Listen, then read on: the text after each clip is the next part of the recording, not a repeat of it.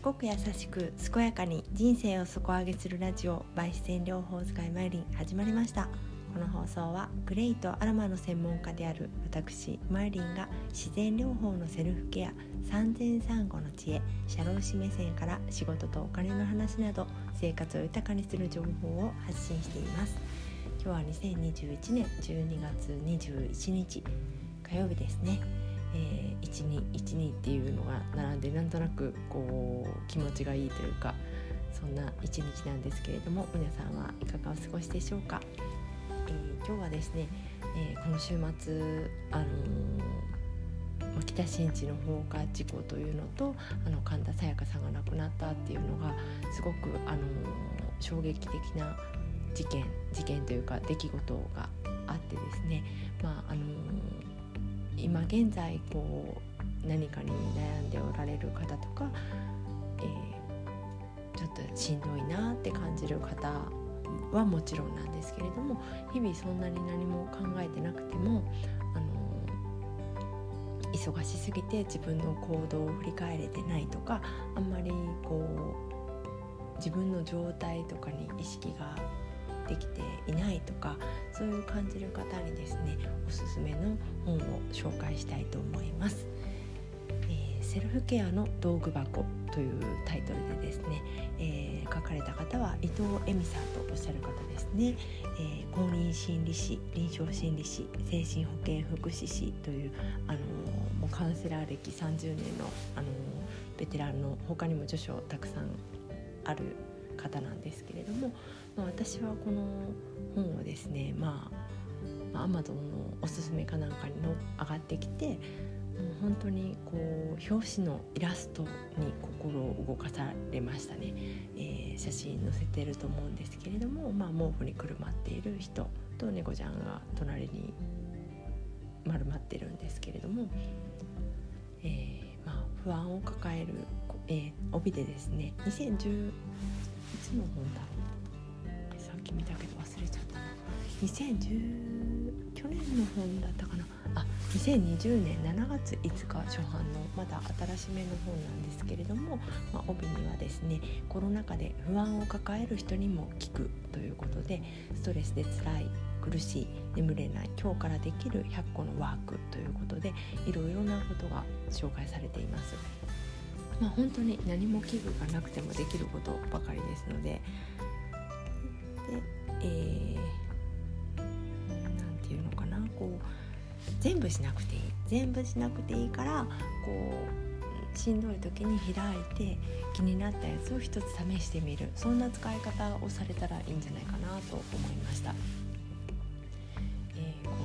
セルフケアの道具箱というのは私がやっているような自然療法の手当とかそういうものではなくてですね、え、自分の感じ方、えー、思考の癖みたいなものを把握してそのストレスにどう対処したらうまくいくかっていうのを自分で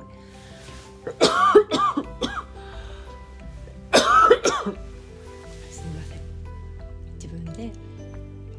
していくようなワークがたくさん載っています。で私今年の7月ぐらいにすごく座骨神経痛で辛いことが辛いことというか痛みが激しくなった時があってそれでもその時にご紹介ちょっとすいませんなんか喉がなんか入った感じで、えー、その時にもですねこの,、えー、このセルフケアの道具箱も認知行動療法とかそういった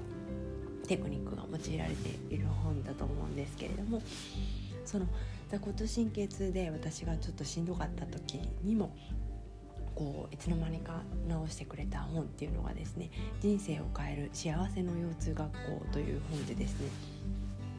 これを書かれた方は、えー、伊藤佳代子さんとおっしゃる方なんですけれどもくしくも伊藤伊藤でダブル伊藤の認知行動療法だなと私は勝手にもうセットにしてしまってるんですけれどもね。えー、て言うかなこう痛みとかそういう体のことメインだったら人生を変える幸せの腰痛学校読みですね。あの心の癖とか、あの考え方とかそういうことだったらセルフケアの道具箱をお試しされるとすごくいいんじゃないかなと思います。両方持ってるとね、まあ、そんなに何て言うかな。幸せの腰痛学校はもう物語形式になっていていつの間にか全部読み進めたらこうふわっと軽くなっていたですけれどもセルフケアの道具箱はですねえーえー、本当にワークがたくさん載ってますのでパッと開けたところでやってみてもそのまま使えると思いますのでねこうお手元の近くに置いといて、まあ、まあ、特にどういったことがストレスを感じているかとか自分をこう認識するワークみたいなものをやってみたらいいんじゃないかなって思います。私もまあ読んだだけでまだきちんとは実行できてないのでこれからねやってみたいと思います。やっぱり外在化するっていうのはとても大事なことで心の中に思っているだけだったら変な風に変化する時もあるしこう発酵して腐っていってあの心の中に溜め込んでねお腹でおかしくなっちゃう時もあるのでやっぱりポンって出してそれを眺めるこう客観視するっていうテクニックをこういう本でね学んでいったらいいんじゃないかなって思います。今日はセルフケアの道具箱という本をご紹介しました、えー、あんまり詳しくないのでまた詳しく、えー、説明できたらしてみたいと思います。それではまた。さようなら。